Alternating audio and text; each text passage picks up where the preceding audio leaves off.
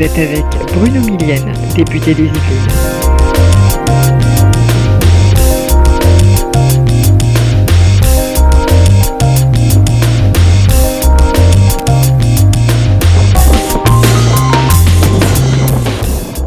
Vous écoutez La Voix démocrate. Bonjour à toutes et à tous, je vous propose cette semaine un podcast sur une crise annoncée qui, si l'on n'y prend pas garde, peut devenir une crise assez euh, dramatique, à savoir la crise du logement, mais dans tous euh, ses éléments. On va commencer par le commencement, à savoir la crise transactionnelle qui existe aujourd'hui sur euh, l'achat de biens, qu'ils soient neufs ou dans l'ancien. Aujourd'hui, les acquéreurs de logements, en tout cas ceux qui veulent en acquérir, se retrouvent confrontés quasi systématiquement à un refus de crédit de la part des banques ce qui rend le marché totalement atone. Si on regarde simplement le secteur des agences immobilières, on s'aperçoit que tous ceux qui ne font que de la transaction immobilière, s'ils n'ont pas les reins assez solides financièrement, vont se retrouver dans de graves difficultés, voire même vont disparaître. Il y a déjà un certain nombre d'agences immobilières qui ont baissé le rideau et ça continue à s'aggraver. Euh, ceux qui font en plus de la gestion locative ont effectivement un petit peu plus de chances de s'en sortir, mais il va falloir qu'on résolve un petit peu ce problème du fait que les agences immobilières ou les courtiers en immobilier, peu importe, ont des biens sur le marché à vendre, à proposer, et qu'ils ne trouvent pas d'acheteurs pour la bonne et simple raison que quand les acheteurs se renseignent simplement sur leur capacité d'emprunt, eh bien ils se retrouvent confrontés la plupart du temps à un refus des banques qui ne jouent plus leur rôle euh, qui leur est assigné de prêter de l'argent justement aux investisseurs pour pouvoir réaliser euh, notamment des acquisitions immobilières. Euh, je pense qu'il faut qu'on revoie, et nous en avons encore discuté avec la Première ministre euh, ce matin lors d'un petit déjeuner de travail. je pense qu'il faut qu'on revoie les règles, notamment d'attribution de ces crédits. Il y a quelque chose, par exemple, qui me paraît un petit peu aberrant, c'est qu'on ne tient pas, pas compte, quasiment pas compte du tout, du reste à vivre des foyers euh, qui veulent acquérir un bien. Je m'explique. Avoir une règle qui ne peut pas dépasser les 35% d'endettement sur, un, sur l'acquisition d'un crédit euh, immobilier est une règle qui est assez euh, bonne en soi, mais si elle ne tient pas compte de votre reste à vivre, elle est inintéressante et inique. Vous n'avez évidemment pas le même reste à vivre quand vous avez de faibles revenus que quand vous avez des revenus plus importants. Donc il faudrait que cette règle des 35% soit assujettie au moins, à minima, euh, au reste à vivre des euh, prétendants à l'obtention à un crédit immobilier. Il faut absolument euh, arriver à dégripper le marché de l'immobilier pour une raison simple, c'est que ce blocage total des transactions, et on a vu des exemples assez flagrants dans certains départements qui sont pourtant réputés pour avoir des transactions immobilières assez fluides, où des agences immobilières ont des biens à vendre depuis plus d'un an et ne trouve absolument pas, il n'y a absolument pas de demande, c'est-à-dire que personne ne se présente pour acheter parce que les gens se renseignent avant et savent qu'ils ne pourront pas obtenir de crédit. Donc il faut faire repartir ce secteur absolument parce que derrière il se passe quoi?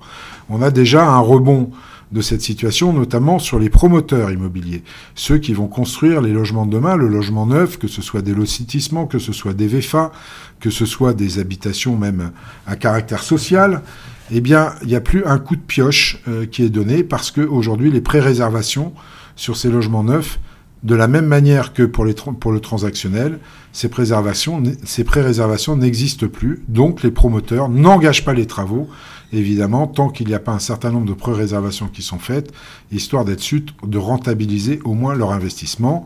Vous rajoutez à cela euh, l'explosion des prix des matières premières pour la construction du logement et vous voyez qu'on se retrouve dans une situation assez critique. Et si les promoteurs ne construisent plus, qui est touché directement derrière? Eh bien, c'est le secteur du bâtiment, les entreprises du BTP qui, elles, voient leur carnet de commandes fondre à vue d'œil. Et on peut craindre effectivement un certain nombre euh, de faillites d'entreprises donc il faut impérativement euh, qu'on trouve des solutions, des réponses à apporter sur ce secteur-là. Sinon, ça risque d'être catastrophique. J'espère que le projet de loi de finances va nous permettre d'amener au moins quelques réponses fiscales qui peuvent débloquer un petit peu euh, la situation. Euh, pour d'autres secteurs, qui est celui notamment de, de la rénovation des logements, on est en train de travailler dessus. On a pu identifier pas mal de problèmes, notamment pour faire une rénovation globale. D'abord, La rénovation globale, d'un seul coup, c'est pas quelque chose de tenable pour la bonne et simple raison, c'est que vous êtes obligé de quitter votre logement pour une durée minimum de trois mois. Alors si c'est faisable lors de mutations, lors de la vente d'un bien ou de, l'héritage d'un bien, c'est difficilement réalisable quand vous voulez faire une rénovation globale en cours euh, en cours d'occupation de, du logement parce que vous n'avez pas forcément d'endroit où vous logez. Donc on va un petit peu changer euh, notre fusil d'épaule et permettre, parce que les technologies ont évolué et qu'elles nous le permettent aussi, on va, on va permettre effectivement de faire des rénovations globales par étapes en respectant évidemment les ponts thermiques et en, ayant une efficacité énergétique au bout du compte égale à celle d'une rénovation globale faite d'un seul geste. Donc ça, c'est des choses qu'on est en train d'étudier, notamment dans la loi de programmation énergie-climat, qui va permettre aux personnes euh, qui s'engagent dans la rénovation de leur bâtiment de pouvoir le faire de manière plus aisée, avec des règles plus simples, avec aussi une simplification administrative, parce qu'aujourd'hui on est un petit peu dans le maquis.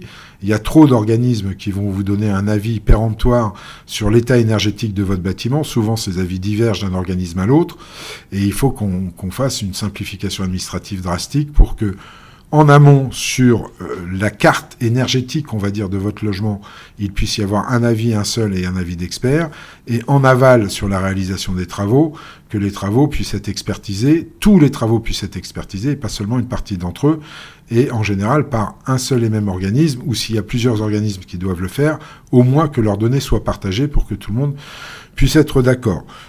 Et puis après, au niveau fiscal, sur le logement, nous avons quand même pas mal d'aberrations. Comment expliquer par exemple à ceux qui ont du mal à se loger, je parle là de la location longue durée, euh, qu'il est fiscalement plus favorable pour un propriétaire de faire de la location type Airbnb que de proposer une location longue durée? Dans le même temps, comment expliquer que le Haut Conseil à la stabilité financière ait assoupli les règles pour les investisseurs quand elles restent drastiques pour ceux qui veulent acheter leur résidence principale? Donc tout le monde est un petit peu perdant euh, dans tout ça. Les primo-accédants, je vous l'ai dit, parce qu'ils n'arrivent pas à obtenir euh, de crédit, restent plus longtemps chez leurs parents ou locataires. Les propriétaires, eux, ne peuvent accéder à un logement plus grand, par exemple pour fonder une famille ou pour l'agrandir.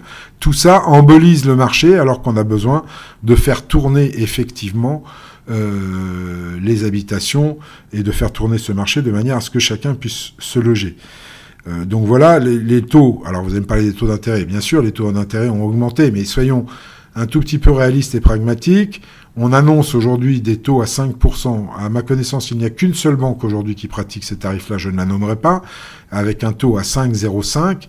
La moyenne des taux bancaires aujourd'hui est à 4,75 c'est encore quelque chose de supportable. Rappelons-nous qu'il a existé une époque en France où on empruntait à des taux entre 9 et 12% On en est très très loin.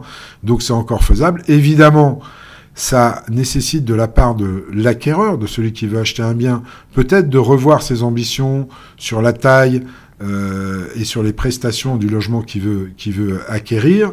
Ça nécessite aussi de la part des vendeurs d'être un petit peu plus raisonnable au niveau du prix euh, auxquels ils affichent à la vente leur logement, mais tout ça devrait pouvoir se régulariser dans le temps. Donc on a un énorme travail à faire à la rentrée, là, dans les mois qui viennent, pour essayer de débloquer cette situation qui est totalement grippée, et vous l'avez vu, je vous l'ai dit, à tous les niveaux, à commencer évidemment par le niveau transactionnel, parce que si on arrive à débloquer ce niveau transactionnel, eh bien les choses vont pouvoir repartir aussi bien dans le logement neuf que dans l'ancien. Et à ce moment-là, c'est toute la filière derrière qui va se retrouver euh, soulagée, qui va pouvoir respirer, qui va à nouveau avoir du travail. Et vous savez ce qu'on dit dans notre beau pays qu'est la France, quand le bâtiment va, tout va, ce qui n'est pas le cas aujourd'hui. Donc on pourrait conclure d'ailleurs que tout ne va pas si bien que ça euh, en France, notamment dans le secteur du bâtiment. Voilà, je voulais vous mettre en alerte sur ce sujet-là. Je pense que beaucoup d'entre vous l'ont perçu et vous rassurer sur le fait que oui, la situation n'est pas facile. Oui, la situation n'est même pas facile à résoudre en réalité, mais croyez bien qu'on est tous sur le pont pour essayer de trouver des solutions pour arriver à décryper la machine. Voilà, c'est tout ce que je voulais vous dire pour cette semaine. Un petit focus sur le logement qui me paraît être un focus important. Et je vous dis à la semaine prochaine. Au revoir. Vous avez écouté La Voix démocrate. C'était Bruno Millienne, député des Yvelines.